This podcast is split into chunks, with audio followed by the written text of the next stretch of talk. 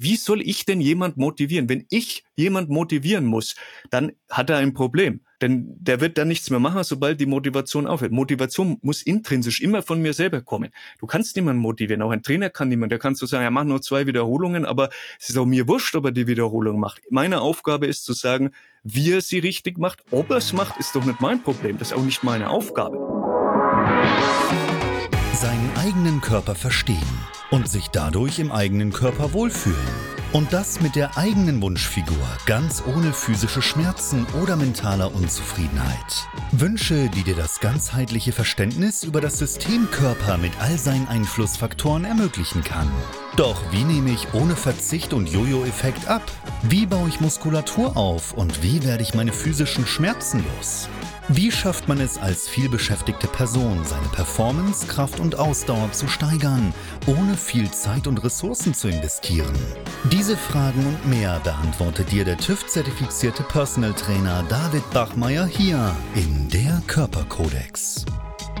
Durch Zusammenarbeit mit über 240 Klienten und seinen eigenen Leidensweg nach der Diagnose Sportinvalide durch Rheuma weiß er genau, an welchen Stellschrauben gedreht werden muss, um auch dich an dein Ziel zu bringen.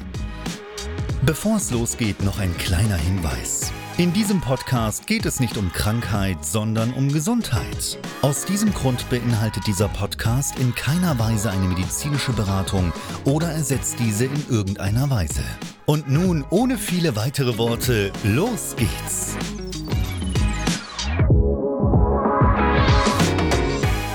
Heute freut es mich, Strength Coach und Heilpraktiker Bernd Stößlein hier im Interview begrüßen zu dürfen.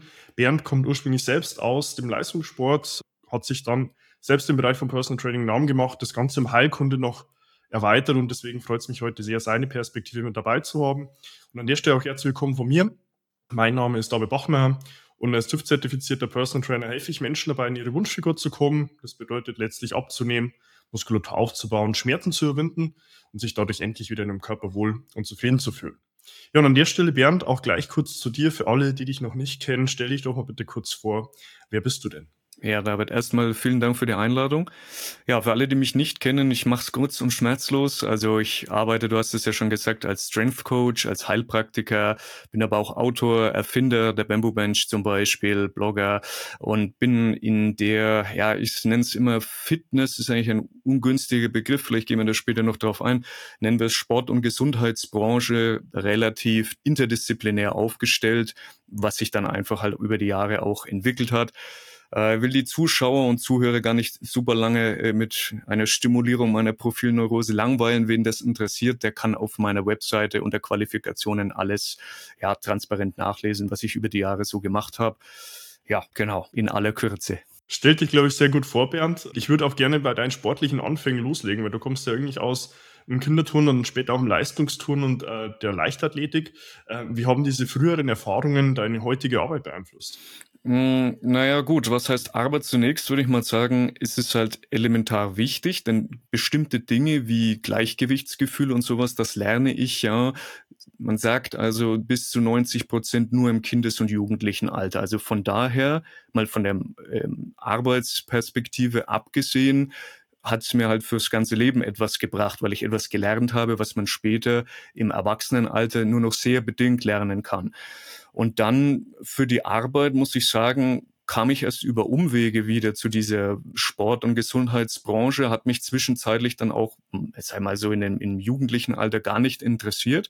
Das ging dann erst so, ja, mit 19 wieder richtig los, dass ich dann mit dem Training, also richtig, sag mal, Bodybuilding, ja, Krafttraining und sowas angefangen habe. Und daraus hat sich dann später erst diese Profession entwickelt. Also es gab so ein Zwischending, so drei, vier Jahre, so zwischen 13, 17, den ich einfach halt, da ist man halt einfach Jugendlicher, hat man andere Interessen und Flausen im Hirn und äh, da gab es mal eine Unterbrechung. Aber um deine Frage zu beantworten, jetzt in der Retrospektive kann ich natürlich sagen, hat es schon die Grundsteine gelegt und vielleicht auch diese Faszination einfach fürs Training. Training kann ja vieles sein. Also Leichtathletik, Turnen, Krafttraining, das sind ja nur Facetten dieses gesamten Kaleidoskops. Aber die Begeisterung für die sportliche Aktivität, ja, die ist immer geblieben. Ob die sich jetzt, ob die damals dadurch entzündet worden ist oder nicht, kann ich gar nicht sagen, aber ich nehme es mal stark an, ja. Ist, denke ich, eine Perspektive, die äh, viele in dem Bereich auch teilen, weil am Ende des Tages äh, sind es ja viele verschiedene Medien, äh, wo man den Zugang zur Bewegung und auch dann die Faszination findet, um die dann später auch anderen Personen weiterzugeben. Das bringt mich eigentlich auch schon zu meinem nächsten Punkt. Wenn du jetzt heute so siehst, ähm, deine praktische Arbeit, die du im Personal Training tagtäglich nachgehst, auch in deiner Praxis zur Naturheilkunde. Äh, welchen Vorteil siehst du denn da aus dieser praktischen Kombination und auch dem ganzen theoretischen Hintergrund, den du ursprünglich durch dein duales Studium und dann auch später nochmal den MBA erworben hast? Hm, ist sehr bedingt, muss ich ehrlicherweise sagen. Und ich denke, diese Frage kann sich wohl jeder beantworten, der studiert und oder eine Ausbildung gemacht hat. Denn wie viel von dem, was man tatsächlich dort in der zum Teil sehr, sehr, sehr abstrakten Theorie lernt, kann man wirklich im wahren Leben, nennen wir es mal in Anführungszeichen wahren Leben oder wahren Geschäftsleben, wenn man auch unternehmerisch tätig ist, umsetzen. Also man lernt dort zwar multivariate Analysemethoden und solche Dinge, aber das hat nur sehr bedingt wirklich etwas mit der Realität zu tun. Du lernst dort nicht, wie, wie du eine Steuererklärung ausfüllst, wie du dir, welche Geschäftsmodelle du wählst, schon, aber das ist alles so, abstrakt, dass du es mit deinem wirklichen Tun nichts mehr zu, oder nur sehr bedingt zu tun hat. Also um die Frage zu beantworten, es ist zwar heutzutage, ich sag mal in Anführungszeichen auch leider notwendig, dass man diese Qualifikationen hat, weil einen sonst in der Geschäftswelt vielleicht keiner ernst nimmt, aber sie ersetzen niemals das praktische Tun. Also egal, ob das jetzt wenn man sie auf die Tätigkeit beziehen, sagen wir mal als Trainer oder Heilpraktiker, aber auch auf die geschäftlichen Aktivitäten. Wie schreibe ich eine Rechnung? Welche Geschäftsform ist für mich am besten? Äh, wie, wie wähle ich all diese Dinge, die ich ja brauche, Versicherungen und ähm, alles, was halt dazugehört? Wie, wie strukturiere ich meine Preise? Wie stelle ich mich betriebswirtschaftlich auf? Gehe ich eng in eine Nische? Gehe ich breit? Äh, und solche Dinge. Also das liefert meiner Meinung nach nur sehr bedingt. Mhm.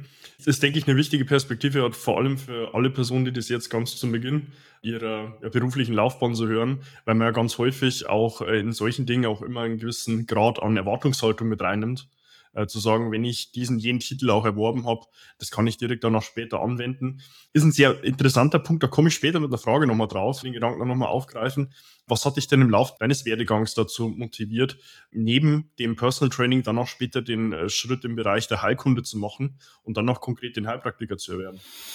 Ja, das ist eine witzige Geschichte. Ich war bei uns in Kulmach gibt es ein Institut für ähm, asiatische Medizin. Also gibt es einen Professor Doktor, der tatsächlich echte Medizin, also asiatische, chinesische medizinische Heilkunst ja als in Form einer Akademie anbietet und bei dem habe ich mich eben beraten lassen, wollte ursprünglich das machen und er meinte dann aber, gut, ähm, das geht in Deutschland nicht, dass man so praktiziert dann, wenn man nicht den Heilpraktiker hat.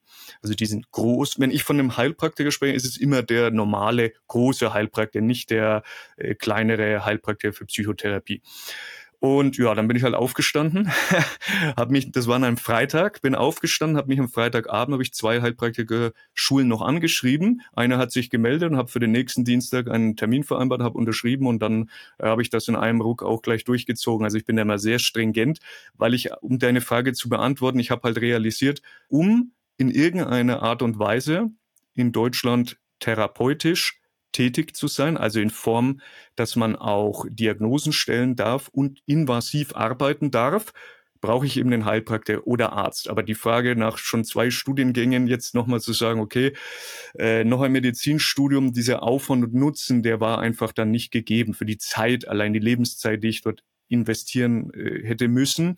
Und so waren das also die 20 Prozent, die mir halt 80 Prozent dieser ja, therapeutischen Möglichkeiten gaben und dann war das also der logische Schritt, denn viele sehe ich auch viele Kollegen oder Mitbewerber, nenne ich es einfach mal, äh, machen viele Dinge, die sie nicht dürfen. Ja, also die machen Dry Needling, Micro Needling nur als Beispiel zum Beispiel meine, ja, ist überhaupt kein Thema, ja. Aber das ist invasives Arbeiten und das darf man eben nicht, wenn man nicht Arzt oder Heilpraktiker ist. Also war das in aller Kürze halt ähm, das, ja, was ich machen wollte, musste und dann habe ich es einfach durchgezogen. Ne? Das war der nächste logische Schritt, um eben mehrere äh, ja, oder was heißt mehrere, um, um ein weiteres äh, Angebotsspektrum bieten zu können, als nur als ähm, Personal Trainer zum Beispiel. Also ich kann die Perspektive in dem Fall nachvollziehen, dass du damit auch deiner eigenen Verantwortlichkeit dem Gegenüber gerecht werden wolltest, weil ich habe es auch von diversen Personen schon mit erfahren, äh, man wird sich wundern, ja, wie viele Personen blutig schröpfen, ohne das in irgendeiner Form halt tun zu dürfen. Und deswegen absolut nachvollziehbar, ähm, dass du es dann halt nochmal um den nächsten Schritt erweitert hast. Du steckst ja auch gerade selbst in einer Promotion. Da würde es mich sehr interessieren, worum es denn in deinem aktuellen Forschungsprojekt sich handelt und wie das auch letztlich zu dem eigenen Verständnis von Fitness und Gesundheit, wenn du es heute bewerten würdest, nochmal positiv beigetragen hat. Mhm. Also die Promotion an sich, die liegt im Moment sag ich mal, in der Form auf Eis. Das hat aber damit zu tun mit, ja, wie soll man sagen, also es gibt ja auch in den Universitäten einfach diese hey, Politik. Und ich hatte die, diese erste wissenschaftliche Arbeit, die ich publizierte, die hatte ich an der äh, Universität Maastricht gemacht. Das Problem ist aber, die haben eigentlich keinen Lehrstuhl für Sport. Deswegen war das so eine Ausnahmegeschichte, dass wir gesagt haben, okay, wir machen das hier zusammen. Das war ja am Lehrstuhl für äh, Neuropsychologie. Und diese Arbeit ist jetzt, also die Zusammenarbeit ist nach dieser ersten Publikation eben beendet worden. Das hat aber nichts jetzt mit mir an sich zu tun oder mit dem Thema, sondern dass die sagen, ey, wir haben nicht die Kapazität, weil wir gar keinen eigenen Lehrstuhl haben, um das weiterzuführen. Aber man hat ja die Möglichkeit bei Promotion heutzutage zum dass man nicht eine Dissertation schreibt, sondern man kann kumulativ arbeiten, dass man zum Beispiel sagt, okay, das ist veröffentlicht worden, dann macht man noch eine zweite, dritte oder was weiß ich, vierte Studie und dann kann man das auch an einer anderen Universität fortführen. Also nur zu dem aktuellen Stand. Aber um die Frage zu beantworten, ich arbeite ja auch viel schon seit 2018 mit äh, frequenzspezifischen Mikrostrom, hat also nichts mit Reizstrom oder dem EMS-Training oder sowas zu tun, sondern Mikrostrom, sagt ja der Name schon, ist eine bestimmte Höhe des Stroms, der sehr niedrig ist. Also es muss niedrig genug sein, damit es, ich sag mal ganz einfach, Körperstrom ist. Also wir sind da auf einem Level, auf dem, ja, diese elektrischen Prozesse im Körper auch ablaufen. Also zum Beispiel Übertragung von Synapse auf Synapse, ne? also auf diesen synaptischen Spalt. Äh, beziehungsweise der synaptische Spalt ist ja chemisch, aber davor ist es elektrisch. Und da haben wir eben untersucht die Regenerationsfähigkeit nach Krafttraining, wenn Leute ein bestimmtes Mikrostromprotokoll erhalten haben, beziehungsweise manche haben es behalten und manche nicht. Sie wussten aber nicht, bin ich jetzt in der Gruppe bei der das Programm läuft oder bei der äh, oder in der Gruppe, in der es nicht läuft. Und dann haben wir halt gesehen, okay, die Gruppe, die äh, Mikrostrom erhalten hatte, kann man alles im Detail danach lesen, ist auf Frontiers, ähm, kannst du ja vielleicht verlinken, da kann man sich in Ruhe durchlesen, sonst wird es jetzt vielleicht zu komplex. Aber die Gruppe, die Mikrostrom erhalten hatte, hatte also eine, ja, sagen wir ganz einfach gesagt, bessere und schnelle Regenerationsfähigkeit als die, die es nicht erhalten hatte. Verstehe. Also ich werde es im Nachgang in dem Fall nochmal in den Beschreibungstext mit reinnehmen. Ähm, frequenzspezifischer Mikrostrom, denke ich, ein großes eigenes Thema, wo man sicher Stunden füllen könnte zu. Ich denke, sehr wertvoll da auch schon zu sehen, ähm, jetzt noch so den ersten kurzen Fragen, ähm, dass du ein sehr großes, breit gefächertes Wissen und äh, Thema auch mitbringst. Deswegen würde mich da sehr interessieren, du hast ja auch vor kurzem äh, dein neues Buch äh, mit äh, mit dem Titel Fit is Shit, was ja selbst auch schon im Titel sehr provokant wirkt was genau meinst du denn damit und was war letztlich auch dein Hauptmotiv hinter dem Schreiben dieses Buches? Mhm. Gut, also Fit is Shit ist bewusst provokant gewählt, weil ähm, ich zum einen diese Anglizismen nicht mag. Das beschreibe ich aber detailliert auch in dem Buch. Und in der Fitnessbranche ist es ja so, es sagt ja schon das Wort fit. Was ist fit? Fit ist shit. Denn fit sagt gar nichts aus. Was ist fit? Wer ist denn fit? Ist jemand fit, der zum Beispiel auf den ersten Blick massiv übergewichtig oder halt, ich sage einfach mal, massiv fettleibig wäre, aber jetzt eine Goldmedaille im Gewichtheben gewinnt? Also kann man dann sagen, dieser Mensch ist fit oder nicht? Auf der einen Seite hat er ja für seinen Sport eine gewisse Leistung gebracht, aber sagen wir mal, aus holistischer Sicht, aus holistischer gesundheitlicher Sicht ist er nicht gesund, weil er einfach massiv adipös, schrägstrich, übergewichtig ist. Auf der anderen Seite läuft jemand ein Ultramarathon, ja, sieht aber aus, äh, ja, wie, wie, wie, wie ausgezehrt, ja, sag mal, oder anorektisch zum Beispiel, da würde man auf den ersten Blick auch nicht sagen, der ist gesund. Ja, trotzdem bringt er halt brutal eine Leistung. Also in der, um deine Frage zu beantworten, muss man halt im Buch nachlesen. Es sind über 400 Seiten.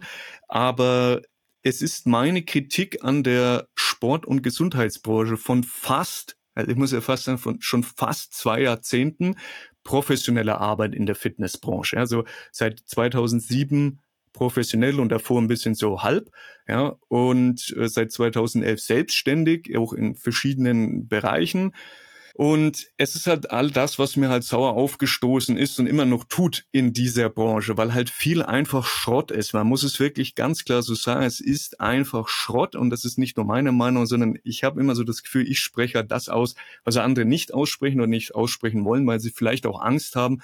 Das kostet mich jetzt Patienten, Klienten, Kunden oder was auch immer. Aber wir haben da so viele Baustellen, die ja, enorme Arbeit brauchen, um, um wieder auf irgendein Maß zu kommen. Und um die Frage nochmal zu beantworten, weil Fit eben nichts aussagt erstmal. Aber es geht in dem Buch nicht nur um Fitness, es ist kein Trainingsbuch. Also, weil viele immer sagen, ja, da geht's ja überhaupt nicht um Training. Ja, geht's ja auch nicht. Das ist eine humoristisch-satirische Darstellung, ja, eine kritische Denkschrift von all diesem Schrott, den wir hier ja haben in diesem Land, in dieser Branche und mit Sicherheit auch in mindestens in allen anderen deutschsprachigen ähm, ja, Ländern in der in dieser Branche auch. Mhm. Die Frage interessiert mich jetzt im, im Besonderen, weil äh, für Personen, die vielleicht das Buch jetzt noch nicht gelesen haben oder es auch in der Zukunft nicht in volle äh, Fülle tun, da vielleicht so die Frage an dich: Was sind denn da die drei größten Probleme, die du jetzt speziell in der deutschen Fitnessbranche siehst und wie könnte man sie lösen? Okay, das ist ja ähm, genau das, der Kernpunkt, in dem sich in dem Buch dreht. Das heißt, ich, man kann sich zumindest ja, ich habe ein Kapitel mal so zum, um Appetit drauf zu machen, gibt's auf meinem YouTube-Kanal. Da lese ich etwas draus vor. Man kann sich ja auch das komplette Inhaltsverzeichnis auf äh, Amazon durchlesen. Dann sieht man ja schon mal, worum es grob geht. Und dann kann man entscheiden, ob es einen interessiert. Das allergrößte Problem mit Sicherheit ist, dass es überhaupt keine Reglementierung gibt. Also es gibt gar nichts. Ja, die Leute nennen sich zertifiziert ist dies, zertifiziert ist das. Was heißt denn zertifiziert? Nach, nach wem und nach was? Was soll das heißen? Zertifiziert ist genauso wie fit. Das ist völlig abstrakt. Das ist wie Qualität. Also wir sind in einer, in einer Welt, in der wir uns haben konditionieren lassen, dass wir diese Schlagworte, wir sind so wie, wie ein Krokodil, das einfach nur verlängertes Rückenmark hat. Wenn es zappelt, dann, dann fresse ich das, weil es Essen ist. Und so sind die Leute auch. Sie sind konditioniert. Qualität, zertifiziert. Ja, was, was ist denn Qualität? Wenn, und was ist zertifiziert? Wenn ich es nicht in einen Kontext einordne, wenn ich sage, ich bin gut, im Verhältnis zu was? Das ist wie billig oder teuer. Also ich muss alles in einen Kontext setzen. Ansonsten ist es völlig aus der Luft gegriffen. Und ich habe in Deutschland keinerlei Mindestqualifikation, die ich bringen muss. Nichts, gar nichts. Jeder, ich sag's ganz bewusst, provokant und außerhalb, jeder Depp kann jetzt morgen sagen, ich bin zum Beispiel Trainer. Interessiert keine Sau. Ja, du, wenn's Haare schneiden musst, brauchst du äh, Ausbildung. Wenn du am Auto rumschreiben musst, brauchst du eine Ausbildung, was ja auch alles gut ist, ja. Wenn ich kein Friseurmeister bin, darf ich noch nicht mal, äh, glaube ich, einen Salon eröffnen oder, oder geschweige denn Leute ausbilden. Ja, das sind Haare, die wachsen ja, bei den allermeisten nach. Ja. Und wenn ich aber am Menschen arbeite, ja, was ja ein Trainer tut, dann kann ich die Leute schon auch ordentlich zugrunde richten. Also das ist die, die, die allergrößte Baustelle, die wir haben. Und dann sind's, ja, sind so viele Dinge noch mehr. Und dann das nächste Problem sind diese, diese inflationären mehr be gebrauchten Begrifflichkeiten. Die Leute, die lesen, also heute funktioniert es ja so, die Leute lesen etwas, was sie nicht verstehen. Dann lesen sie ein Buch, da stehen dann Fachbegriffe drin, dann gucken sie, geschweige denn sie machen es überhaupt, gucken sie nach, geben es einem Internet und dann lesen sie eine Zusammenfassung von drei Zeilen und dann meinen sie, sie wüssten alles. Ja, es, diese, diese, ich schreibe das ja auch in dem Buch, die Influencer Influenza, ja, also die Krankheit ja, der äh, sogenannten Influenza, ich nenne das auch Morbus Stößlein, denn derjenige, der eine Krankheit ja, zum ersten Mal beschreibt, darf ihr einen Namen geben. Es wird so viel Inhalt zwar gebracht auf diesen ganzen sozialen oder ich nenne sie auch im Buch asozialen Kanälen, diese schiere Flut an unqualifizierten Inhalten ist ein Problem. Das nächste Problem ist, sind diese Begrifflichkeiten, diese Anglizismen, alles sind Challenges und sie machen Pro-Workout und Post-Workout-Drink und Carbs und der Scheiß und Dreck. Wenn ich das schon alles höre, da wird mir richtig schlecht. Ja, das ist, das ist so dieses, so ein affektiertes Verhalten. Ja, was sagst doch in deiner eigenen Sprache? Warum muss ich denn immer dem Amerikaner irgendwelchen Mist nachäffen? Nur weil es von Amerika kommt, ist es nicht besser. Meistens ist es schlechter. Ja, und dieses Vasallentum der Amerikaner, irgendjemand macht irgendwas und dann mache ich, wir machen jetzt die Tricep Challenge und so. Zuerst ist es falsch ausgesprochen, dann werden Begrifflichkeiten benutzt, die Englisch schon falsch sind, dann werden sie falsch ins Deutsche transferiert und, und, und. Also du siehst, da können wir jetzt noch drei Stunden weiterreden, da rede ich mich wieder in Rage. Es ist überhaupt keine Qualität mehr da. Es werden zwar sehr viel Informationen in den, in den, ja, nennen wir es einfach mal Markt gedrückt, was aber auch für den Kunden es halt extrem schwierig macht, zu differenzieren jetzt, warum sollte das, was ich sage, besser sein, als was der Herr XY sagt. Und an dieser Stelle ganz klar möchte ich sagen, nichts glauben von dem, was ich sage. Man muss es schon auch selber überprüfen. Also dieses Gurutum auch, ja. Irgendjemand wird zum Guru deklariert und dann wird alles, was er sagt, wird hingenommen. Das ist gut, weil er es gesagt hat. Der sagt einmal was Gutes und dann hat sich das so, so eine, so ein Nimbus um den gebildet, ja, egal wer das ist und dann wird es einfach, ja, das ist Gott gegeben, ja. Ich sage, es ist so und dann wird das einfach völlig kritiklos, überhaupt nicht reflektiert, einfach umgesetzt. Das sind einige der, der Punkte, die ich halt anspreche. Ja. Also kann ich zu eins zu eins unterschreiben. Ich man, man merkt ja auch, wie du selbst da schon leicht in Rage gerätst. Ich kann es absolut nachvollziehen, weil ich meine, wir haben ja das grundlegende Problem, dass der ganze Berufszweig an sich ja schon gar nicht reglementiert ist in keiner Form wie du schon gesagt hast, so jeder kann sich Trainer nennen, jeder kann sich Ernährungsberater nennen, ohne das in irgendeiner Form äh, qualifiziert nachweisen zu müssen. Und ich meine, es fängt ja dann schon äh, damit an, dass du dich jetzt in einem Zweitages Online-Workshop für 1990 zum Personal Trainer ausbilden lassen kannst, ohne je irgendwo an den Menschen gearbeitet zu haben. Und dann natürlich auch für den Gegenüber das große Problem mit der Informationsflut ist halt auch gar nicht mehr filtern zu können. Ja, und ich denke, da wäre es halt auch sehr interessant dann noch zu sehen, ich nehme dich ja selbst auch als jemanden wahr, der sehr gewillt ist, ja auch durch äh, kontinuierliche Weiterbildung für sich selbst auch einen hohen Qualitätsstandard aufrechtzuerhalten. Wie definierst du denn selbst in dem Kontext Qualität, auch im Kontext jetzt von Fitness und Gesundheit? Mhm. Ich muss noch einmal ganz kurz äh, einen Nachschub einreichen und zwar, äh, du hattest ja gefragt, wie man es ändern kann, da bin ich ja noch nicht drauf eingegangen. Also in aller Kürze nochmal, es ist natürlich auf der einen Seite auch ein Vorteil, wenn es diese Reglementationen oder Restriktionen so nicht gibt, weil, also das muss man erst trotzdem sagen, der Fairness halber, weil man halt als Quereinsteiger auch sagt, okay, ich habe jetzt die Möglichkeit, in ein anderes Berufsfeld einzudringen und muss jetzt aber nicht jetzt mal drei Jahre irgendwo eine Ausbildung noch machen, in die Berufsschule gehen und dies und das. Also man hat diese Geschwindigkeit, das ist natürlich schon auch ein Vorteil, muss man trotzdem der Fairness halber so sagen. Was könnte man tun? Ich, ich beschreibe das auch in dem Buch. Mein Zeug ist nicht der Weisheit letzter Schluss, aber ich spreche mich für eine staatlich reglementierte, einheitliche Mindestqualifikation aus. Und die muss aber staatlich reglementiert sein. Jetzt könnte man natürlich drüber streiten, dann en Detail, was man da alles lernen sollte und können muss für eine Basisqualifikation, ganz klar. Aber da könnte man sagen, die musst du haben, wie es zum Beispiel in Frankreich der Fall ist. Da muss das jeder haben. Die ist jetzt aus meiner Sicht auch nicht das Gelbe vom Ei, aber man hat zumindest etwas, was man, was jeder haben muss. Das heißt, einen gewissen Standard habe ich etabliert. Und wir klammern jetzt mal aus, wie der Inhalt ist, wie gesagt, aber das wäre eine Möglichkeit, wie ich es reglementieren kann. Das muss jetzt nicht teuer sein, das muss nicht drei Jahre sein, aber dass man einfach sagt, da werden elementare Grundlagen ähm, gelehrt, gelernt und dann auch in der Praxis, dass man das vielleicht nachweisen muss, eine gewisse Zeit wie in einer Art Praktikum zum Beispiel. Aber das wäre halt eine Möglichkeit, wie man das zumindest einheitlich regeln kann. Denn alle anderen Zertifizierungen, die es gibt, die sind staatlich zertifiziert heißt ja nicht, dass der Staat das kontrolliert, dass er sagt, das musst du haben, das nicht, sondern sie sind trotzdem frei und sie haben ja nur die Verpflichtung, dass sie, dass sie gehen eine vertragliche Verpflichtung ein, dass sie sagen, wenn ich jetzt die Zertifizierung B-Lizenz mache, dann bekomme ich auch nicht jetzt fünf Ordner mit leeren Blättern, sondern dass da auch was drinnen steht. Das ist dann zertifiziert, ja, aber gut, andere Baustelle. Die Frage ähm, war jetzt, was ich als Qualität als Qualität definiere. Jetzt müsste man halt fragen, wäre meine Gegenfrage, in welchem Bereich jetzt im, im, im Bereich zum Beispiel? Genau, die, die konkrete Frage war eigentlich, weil du ja selbst auch einen äh, hohen Wert auf kontinuierliche Weiterbildung legst, um auch hohe Qualitätsstandards für dich selbst aufrechtzuerhalten, wie du den Begriff äh, von Qualität halt auch im Kontext von Fitness und Gesundheit definierst. Ja gut, also in, in Sachen Fitness ist halt Qualität das, was Resultate bringt. Aber man muss natürlich hier auch sagen, Qualität von dem, der es lehrt oder den, der, der das umsetzen soll. Denn du kannst der beste Trainer der Welt sein, wenn du jetzt Klienten hast, die einfach nicht das machen, was du sagst, dann verpufft auch die allerbeste Qualität. Ich würde sagen, Charles Poliquin hat ja immer gesagt, Success leaves clues, also Erfolg hinterlässt ja ähm, Hinweise, wörtlich übersetzt. Aber das heißt also, wenn du etwas tust und du siehst, dass es sich bewährt, dann hast du einen bestimmten Qualitätsstandard. Du musst nicht dauernd irgendwas das Rad neu erfinden, sondern du sagst,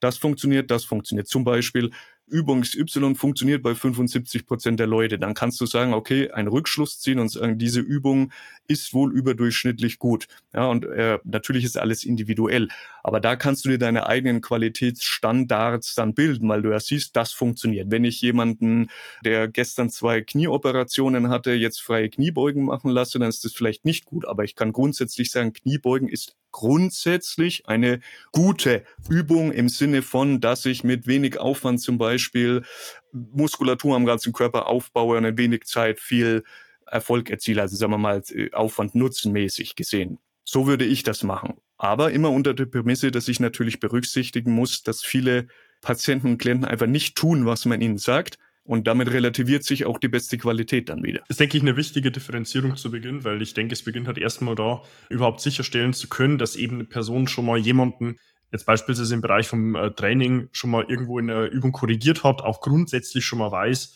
wie eine richtige Technik auszuführen wäre, wie natürlich dann das Ganze übertragen wird von der Person selbst auf den Gegenüber und wie es der Gegenüber dann auch noch umsetzt, steht dann nochmal auf einem komplett anderen Papier. Aber ich denke, zumindest in der ersten Stelle ist es da schon mal wichtig, hat Qualität auch so zu definieren. Und ich bin da auch bei dir, dass ich äh, schon denke, es müsste zwangsläufig über eine staatlich reglementierte Instanz gehen, um es halt letztlich sicherstellen zu können, dass es nicht irgendwo von einem Institut zertifiziert wird in Form einer Aus- oder Weiterbildung, wie du schon vorhin auch erwähnt hast, äh, wo halt nur sichergestellt wird, ja, da kommen keine leeren Blätter Papier im Ordner zu einem. Entschuldigung, wenn ich unterbreche, das muss ja nicht schlecht sein, wenn es privat ist, möchte ich gar nicht sagen. Also ja, ist, das wäre ja falsch. Ist das, was, das, was staatlich ist, meistens auch sehr schlecht, sehen wir ja. Aber so hätte man zumindest was. So ist es ja auch beim Heilpraktiker. Ich meine, der Heilpraktiker wird immer als Hokuspokus, jeder kann das machen, bla bla bla. Dann irgendwie der Heilpraktiker muss immer her, äh, herhalten, ja, dass, dass die so äh, schlecht, wenn ich zahle 160 Euro im Jahr für die, für die Berufshaftpflicht, also also so, so viel Schaden kann ein Heilpraktiker ja dann nicht anrichten, sonst wird es wahrscheinlich das Zehnfache kosten. Und da hast du es ja auch. Also da musst du äh, schriftliche Prüfungen machen und wenn du die bestehst, wirst du es zum mündlichen zugelassen. Also da haben wir ja auch diese Reglementierungen. Ja? Das, das sowas ähnliches könnte man ja auch machen, dass man sagt, da gibt's dann schriftlich und dann gibt's nochmal einen mündlichen Test mit bestimmten Dingen, die eben abgeprüft werden. Und wenn du das erhalten hast, dann kannst du auf mit anderen Sachen drauf aufbauen, je nachdem, in welches Feld du gehen willst. Ja, ja nur mit der Perspektive zu sagen, ist es jetzt oder wäre eine staatliche Anerkennung halt sinnvoll, schließe ich jetzt den privaten Sektor gar nicht aus. Ja, also auch in meinem ähnlichen Kontext muss man es, denke ich, immer auch aus der Verbraucherperspektive sehen. Was kennt der schon ja, an Qualitätsstandards? Deswegen, was hat mir ein Anliegen, das Ganze über TÜV zu tun?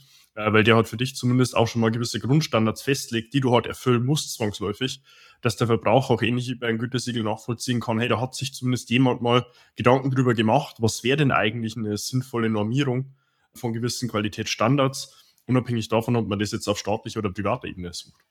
Ja, wobei man natürlich auch fairerweise sagen muss, all diese äh, Qualifikationen, auch wenn sie gerade aus dem englischen äh, sprachigen Raum kommen, sagen ja dem Kundenpatienten hier eh nichts. Also das, das interessiert den nicht, mit was man die Wand dazu tapeziert hat, sondern der kommt mit einem Problem, der möchte das Problem gelöst haben. Ob du das, welche Qualifikation du hast, interessiert den auch nur bedingt, sondern der möchte und das ist das Problem, dass du seine Probleme löst. Und wenn man dann aber sagt, das ist ja schon ein Teil des Problems, dass der Patient oder Klient so konditioniert ist, dass er es abgibt. Er will es ja nicht selber machen. Er, will, er geht dann zum Beispiel zum Heilpraktiker und sagt, ja, beim Arzt, da muss ich nur, kriege ich nur chemische Pillen verschrieben und jetzt sagt er, aber gib mir irgendwas Pflanzliches, dann ist das Problem nicht gelöst. Also es ist auch diese Eigenverantwortung, dass die Leute, die die Leute wieder abgeben, auch an den Trainer, dass sie sagen, mach du mich fit, mach du mich so, motivier mich. Warum soll ich, wie soll ich denn jemand motivieren? Wenn ich jemand motivieren muss, dann hat er ein Problem. Denn der wird dann nichts mehr machen, sobald die Motivation aufhört. Motivation muss intrinsisch immer von mir selber kommen. Du kannst niemanden motivieren. Auch ein Trainer kann niemand. Der kannst du sagen, er macht nur zwei Wiederholungen, aber es ist auch mir wurscht, ob er die Wiederholung macht. Meine Aufgabe ist zu sagen, wie er sie richtig macht. Ob er es macht, ist doch nicht mein Problem. Das ist auch nicht meine Aufgabe, um das nochmal da äh, einzuschieben. Ja, also ich sehe bei uns eigentlich in dem Tätigkeitsbereich jetzt auch in meinem Fall schon konkret dazu das Thema, dass du Personen, wenn die irgendwo zu einem kommen, grundsätzlich zwei Probleme haben. Entweder sie haben fehlendes Wissen Ja, zu sagen, ich weiß halt grundsätzlich schon mal nicht, was ich da tun soll, um Problemstellung XY aus der Welt zu bekommen. Oder und in zweiter Instanz dann halt eine fehlende Selbstpriorisierung für sich selbst, dass sie sagen, hey, ich wüsste es eventuell sogar, aber ich bekomme es halt nicht auf die Straße.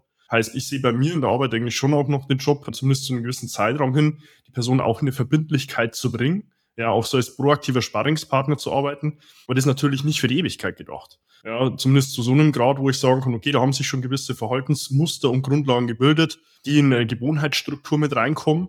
Und da bin ich auch gern der Sparringspartner, der sich da mal wie ein Pitbull festbeißt und hat wissen will, so, hey, wie sieht's denn jetzt aus? In deiner letzten Woche über einen wöchentlichen Check-in mit allen Klienten, die ich handle. Weil ich bin bei dir, dass es halt nie die langfristige Lösung sein wird, weil zwangsläufig hat Dinge für einen langen Zeitraum später dann auch zu tun und wirklich was in seinem Lebensstil zu verändern, bedingt hat zwangsläufig intrinsische Motivation, die kann nur aus einem selbst kommen. Ein Gedanken, den ich da noch einschieben will, weil ich es sehr wertvoll sehe, dass du den auch eins zu eins widerspiegelst, ist das Thema auch mit Anglizismen.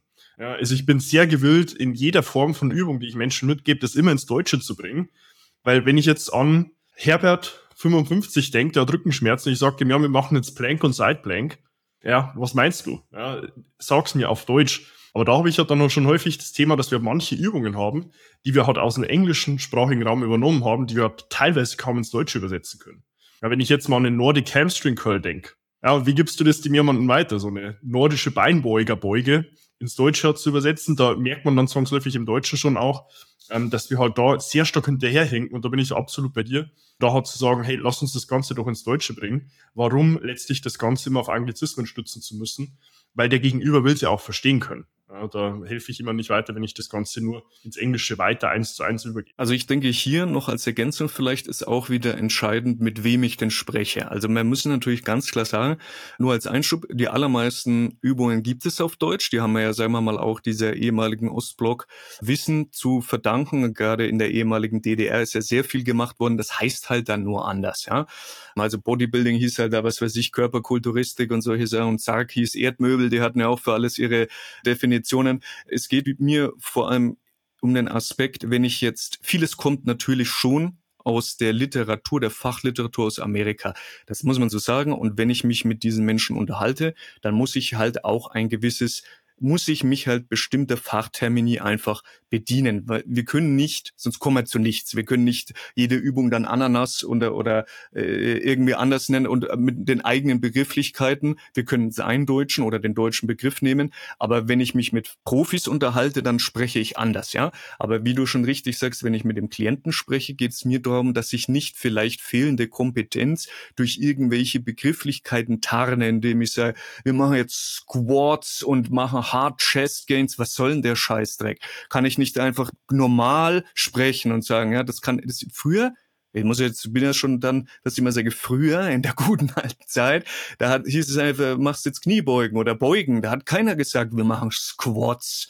Was, was, was soll das? Also das ist, das ist so, affektiertes Verhalten und vielen ist einfach dann auch so, ah, aber es ist doch nichts, du machst Kniebeugen, du machst doch nichts Besonderes jetzt. Sag doch einfach, wie es ist und da bin ich voll bei dir, dass es auch davon abhängt, mit wem ich denn kommuniziere. Denn wenn der andere sagt, boah, ich habe jetzt dir 20 Minuten zugehört, aber kein Wort von dem verstanden, was du sagst, ist keinem geholfen. Ja? Ist definitiv so. Äh, deswegen sehr interessant, auch dort eine Perspektive zu haben. Wir hatten uns ja ursprünglich mal ein gewisses Zeitziel gesetzt, deswegen will ich dir nochmal meine weiteren Fragen mit an die Hand geben, weil die schließen eigentlich auch an die letzten Themen jetzt direkt auch schon an. Du hast du selbst angesprochen, bist ja schon eine ganze Weile jetzt in der Branche. Wie hat sich denn in deinen Augen in den letzten 15 Jahren so die Fitnessbranche an sich entwickelt? Und was sind so die größten Veränderungen, die du beobachtet hast? Mhm. Also unterm Strich muss ich leider sagen, halt nur zum Schlechteren. Äh, es wird halt, ist immer mehr gemacht, also mehr im Sinne von durch diese, dadurch, dass jeder heute die Möglichkeit hat, das, was er tut, zu publizieren, meint auch jeder, es tun zu müssen. Also jeder gibt auch seinen unqualifizierten Kommentar ab, soll er machen, hat ja jeder das Recht dazu. Aber jeder meint so, ich bin jetzt zwei Wochen im Fitnessstudio, die laufen rum. Ich meine, das ist jetzt gar nichts eigentlich Werten gemeint, aber so hätten wir uns früher niemals getraut, mit im Spaghetti Stringer Golds Gym Shirt, da hätten wir uns geschämt, wenn ich so ausgesehen hätte, da äh, ins Fitnessstudio zu gehen, ja. Da hättest du noch einen langen Pulli angezogen und heute sind sie da am Flexen und Ding und gehen mit, mit einer Kameraausstattung, dass du denkst, du bist irgendwie beim professionellen Fotoshooting und dann, dann haben sie, äh, wachsen ihnen irgendwelche Spaghettis aus der Schulter, dann haben, haben einen 30er Oberarm und meinen dann, sie, sie machen Beast Mode Training und so. Also das, das, das hat schon extrem zugenommen. Ja, diese, diese geistige, ich sag's mal einfach Dünnschiss, der da auch überall publiziert wird. Ja, und zum Schlechteren, weil einfach jeder sein, seine Grütze da verteilt. Sollen sie machen, ja, da wie gesagt, jeder das Recht, aber um deine Frage zu beantworten, ich sehe, dass das eigentlich auch in diesem Bereich eher so in den Rinnstein mehr geht. Ja. Weil da würde mich interessieren, wo siehst du denn da die deutsche Fitnessbranche so in den perspektivisch nächsten zehn Jahren? Jetzt insbesondere auch auf die Gesundheitsaspekte und dann natürlich auch gern noch ausgeweitet um so einen Bereich, den du ja auch mitbringst, wenn es um Heilkunde geht. Also was ich miterlebe ist, also die Fitnessbranche an sich, die wird weiter qualitativ stark abnehmen, meiner Meinung nach, wenn es so weitergeht wie jetzt. Auf der anderen Seite ist halt immer die Frage, ist diese Wahrnehmung, die ich habe, basiert die auf einem bestimmten Blase, in der ich mich ja befinde, ja, und mit Gleichgesinnten, die eh ähnliche Ansichten habe und ich aufgrund dessen jetzt beurteile und sage, ja, es gibt schon die, gerade, sagen wir mal, in diesem Biohacking-Bereich auch, das ist etwas, was es jetzt vor zehn Jahren in der Form so noch nicht gab. Also, dass wirklich auch sage ich mal, die normalen Hausfrauen oder irgendwie, ohne dass das jetzt wertend ist, sagen wir mal, sich mit solchen Themen beschäftigen, dass sie sagen, ey, wie schlafe ich besser und was könnte ich an Supplementen, also Nahrungsergänzungsmittel einnehmen. Also all diese Dinge, weil du das Thema Gesundheit angesprochen hast, da sehe ich schon, dass viele schon offen sind für diese Dinge. Also es ist nicht mehr alles so als Esoterik im Sinne negativ. Also Esoterik ist eigentlich nur das Gegenteil von Exoterik, also ein eingeweihter Kreis, aber es wird halt oft so benutzt, dass es etwas Quatsch ist, ne? so Heilsteine und sowas, äh, auf die Schiene wird es immer gestellt. Also da sehe ich schon, dass die Leute offener für diese Therapieansätze auch sind, aber es ist eben die Frage, beurteile ich das, weil ich das so sehe und mit vielen eben zusammen bin, die ähnlich denken, oder ist das wirklich auf die breite Masse so äh, gesehen? Also schwierig. Ich denke, das Problem hast du ja zwangsläufig immer, ja. Also wenn du dir zu manchen Dingen halt eine Meinung bildest, du weißt halt nie, ist es jetzt wirklich gefärbt auch noch über mein subjektives Empfinden oder stellst halt wirklich einen validen, objektiven Rahmen der Gesamtsituation dar. Ich kann es halt nur insofern schon noch unterstützen. Ich meine, ich habe ja auch in den jetzt acht Jahren, beileibe nicht so lange, wie du es tust, aber doch auch schon einen gewissen Zeitraum hat viele Personen kommen und gehen sehen. Und da sehe ich halt schon ein großes Problem darin, genau diese Dinge, die du da ansprichst, so häufig fehlende Kompetenz hat mit äh, vielleicht sogar affektgesteuerten Verhalten oder auch einer Kommunikation färben zu wollen, zu sagen, ich mache jetzt statt Kniebeugen Squats und statt Bankdrücken mache ich Benchpress und versuchen, das, das ganze Thema halt einen großen Schleier zu hüllen, zu sagen, da ist noch irgendwo was Spezielles dabei, weil am Ende des Tages ich bewege nur eine Last von A nach B und sehe aber dann auch schon das Thema zwangsläufig hat für sich selbst zumindest auch einen gewissen Qualitätsstandard zu integrieren in die Arbeit, das gerne auch nach außen zu tragen und zu hoffen, dass es dann halt letztlich auch bei gewissen Kollegen auch noch mit resoniert, zu sagen, hey, vielleicht nochmal das eigene Handeln auch hin, zu hinterfragen oder auch nochmal andere Kollegen zu bewegen, zu sagen, hey, ich versuche nochmal meinen eigenen Qualitätsstandard auch zu reflektieren weil am Ende des Tages, glaube ich, sitzen wir halt alle auch in einem Boot, wo es halt dann auch darum geht, äh, zu sagen, dass mit einem möglichst hohen Qualitätsstandard, zumindest zu einem Zeitraum hin, wo es ja immer noch nicht reglementiert ist. Und diese Gedanken hatten ja schon Personen Jahrzehnte vor uns, ähm, so einen Teilbereich von beruflichem Handeln irgendwo zu normen, in welcher Form auch immer, oder zu normieren, dass man es halt zwangsläufig über das eigene Tun versucht, äh, in die ersten Schritte zu bringen. Weil da würde mich sehr interessieren, wenn du jetzt heute an ja, junge Kollegen denkst oder auch generell junge Menschen, die vorhaben, in der Fitnessbranche irgendwie Fuß zu fassen, was würdest du denen denn an Ratschlag geben? Gut, das hängt natürlich stark davon ab, in welcher, in welchem Teilbereich sie tätig sind, denn ich bediene ja auch nicht alles. Ne? Also ich könnte jetzt nicht, äh, was weiß ich, wenn ich mal Ausdauercoach oder so werden will, weiß ich jetzt auch nicht, wie, wie da die Auftragslage oder sonst irgendwas ist, auch nicht mein Metier. Aber gut, zu grundsätzlich müsste ich fast sagen, mach irgendwas anderes. Ja, also, ähm, nee, nee, weil, weil, das sagt wahrscheinlich jeder. Ich meine, wenn ich viele Ärzte frage, die sagen, würdest du Medizin studieren? Nee, mach was anderes. Also, wenn du, wenn du eine gewisse Zeit lang in einer Branche gearbeitet hast, wird wahrscheinlich die Antwort immer dieselbe sein, mach irgendwas anderes, weil die Leute ja einfach sehen bis ins letzte Detail, wie diese Branche ist. Und die Fitnessbranche, um dieses Wort zu be benutzen, ist eben halt verlogen und verbogen. Und ja, die Leute, äh, die haben immer diese verklärte Romantik, äh, die sagen, ah, ich mache das jetzt, ich finde das cool, ich bin jetzt zwei Wochen dabei, ja, das macht Spaß, das mache ich beruflich, aber es ist ja so viel mehr. Es ist nicht nur ein bisschen rumpumpen und ein paar geile Sprüche raushauen, das ist ja auch Arbeit, ja, wie jeder andere Beruf auch. Also, und da gehören viel mehr Dinge, sagen wir, hinter dem Vorhang dazu, die die Influencer eben nicht transportieren, ja. Steuern, Versicherungen, Rechnungen schreiben, Büro, langweilige Büroarbeit, dies, das, Werbung, bla, bla, bla. Und all solche Sachen, äh, die ja Influencer nicht kommunizieren. Ich denke, viele sehen etwas, also sehen dann die Welt durch diesen Strohhalm der Influencer und sagen, das ist es, das will ich auch. Ich mach, äh, zeig einfach eine Hose, regel meinen Arsch in die Kamera und verdiene dann 50.000 Euro und dann kommt diese Werbung immer zu, ich zeig dir, wie du mit zwei Minuten Arbeit im Jahr 100.000 Euro die Woche verdienst, all diesen Schrott, ja. Und viele sehen das und denken, oh, ist ja geil, da muss ich nichts machen und äh, verdienen ganz viel Geld. Aber das ist ja in aller Regel nicht der Fall. Mhm, ja. Verstehe ich. Vielleicht jetzt gedacht aus einer Person, äh, die jetzt genau gerade den Gedanken hat, in die Branche reinzugehen, warum machst du denn Bernd das heute immer noch?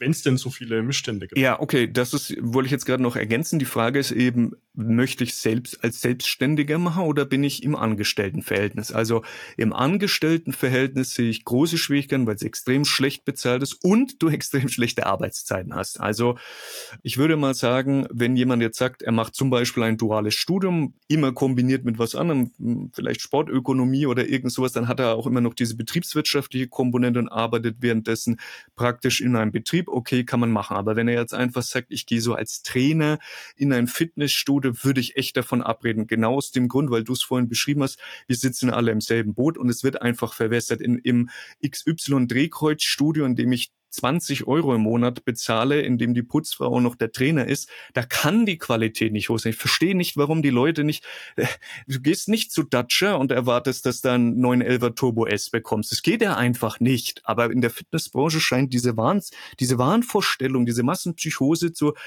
sein, dass du für 20 oder 30 Euro die Stunde arbeitest. Geht nichts. Völlig unmöglich. Völlig unmöglich. Jeder, der 100 Euro auch als Selbstständiger in dieser Branche, ist das Minimum netto. Anders kannst du es vergessen, egal wo du in Deutschland wohnst, aus meiner Sicht. Und um die Frage zu beantworten, okay, warum mache ich das? Weil es mir Spaß macht und weil ich ja über die Jahre auch die Geschäftsfelder immer erweitert habe. Also ich stehe ja nicht die ganze Zeit, sage ich mal, am Kunden. Ich habe ja auch noch die Praxis, das Studio, den Online-Shop und, und, und, ja. Und noch andere Sachen, muss ich fairerweise dazu sagen, die nicht in der Fitnessbranche sind, also auch Einkommenseinkünfte. dass ich bin nicht nur auf diesen Einkommensstrom angewiesen. Das muss ich fairerweise dazu sagen, was mir natürlich auch einen gewissen ja, Luxus gibt, dass ich sage, ich muss nicht nur davon leben. Und das wäre auch mein Rat, immer zu schauen, wie kann ich noch ein Baustein machen, noch ein Baustein, passives Einkommen hier und da, denn es wird immer irgendwas wegbrechen. Und wenn ich Trainer bin, tausche ich immer Zeit, also Lebenszeit gegen Geld.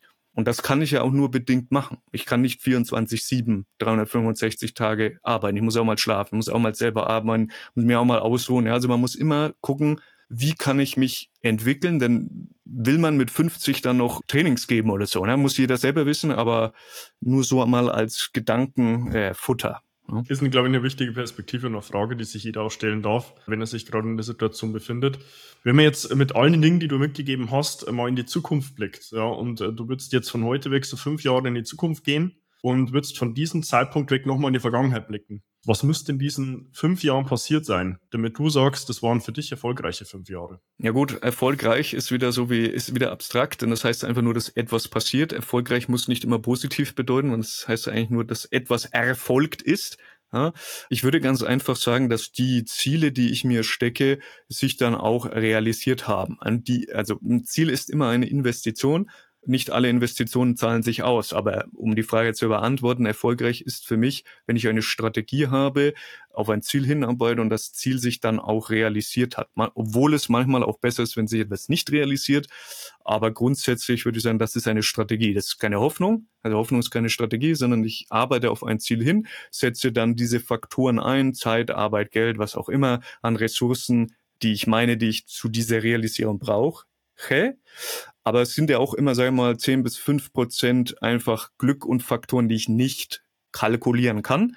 Und da sage ich dann, würde ich mir wünschen, wenn diese Sachen sich dann realisieren, unabhängig davon, was das jetzt im Einzelnen ist, weil ich niemand bin, der vorher groß aufspricht, bevor er was realisiert hat. Also ich sage lieber dann, wenn ich es gemacht habe, dann dann kann man darüber sprechen. Alles andere ist dann immer so, naja. Mhm. Ja, ehrt dich, ähm, Dinge halt erst zu kommunizieren, wenn sie denn verbracht sind, weil man heute ganz häufig eher das Gegenteil erlebt.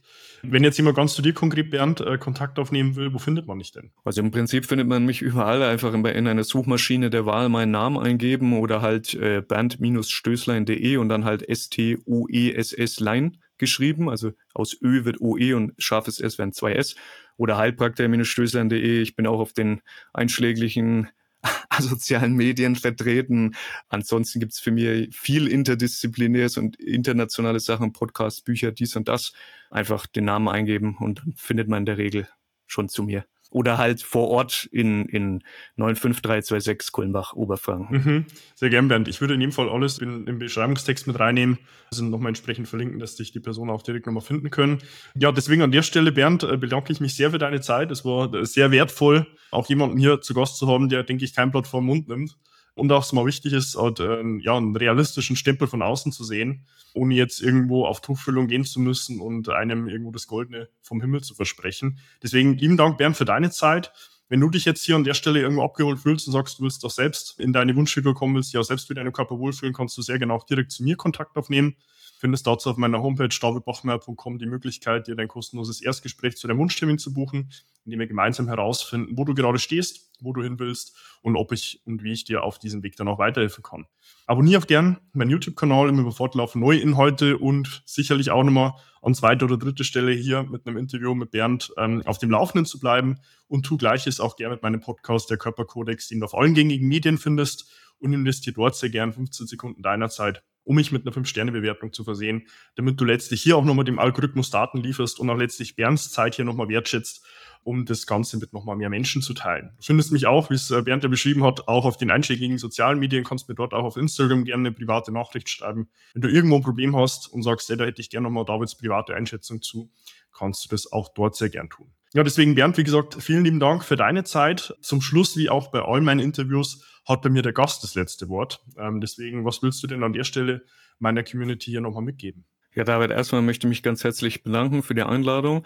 Ich hoffe, naja, Hoffnung ist keine, ich wünsche mir, sagen wir so, ich wünsche mir, dass, dass dieses, was ich jetzt hier gesagt habe, die Perlen meiner Weisheit für den einen oder anderen vielleicht eine objektivere oder transparente Einsicht äh, in diese Branchen bieten. Und ansonsten sage ich einfach wie immer, ich wünsche jedem eine energiereiche Zeit. Bleibt gesund und bis bald. Sehr gern, Bernd. Äh, Gleiches auch von mir. Und an der Stelle freue ich mich dann auch, dich schon in meinen nächsten Inhalten begrüßen zu dürfen und wünsche dir bis dahin wie immer nur das Beste. Bis dahin, dein David. Wenn du jetzt wissen willst, wie du dich endlich wieder in deinem Körper wohlfühlst, dann geh jetzt auf davidbachmeier.com und buche dir dein kostenloses Erstgespräch. David Bachmeier und sein Team finden mit dir gemeinsam heraus, vor welchen Herausforderungen und Problemstellungen du stehst und erarbeiten mit dir gemeinsam eine Strategie, um deine Ziele zu erreichen. Buche dir jetzt dein kostenloses Erstgespräch auf davidbachmeier.com.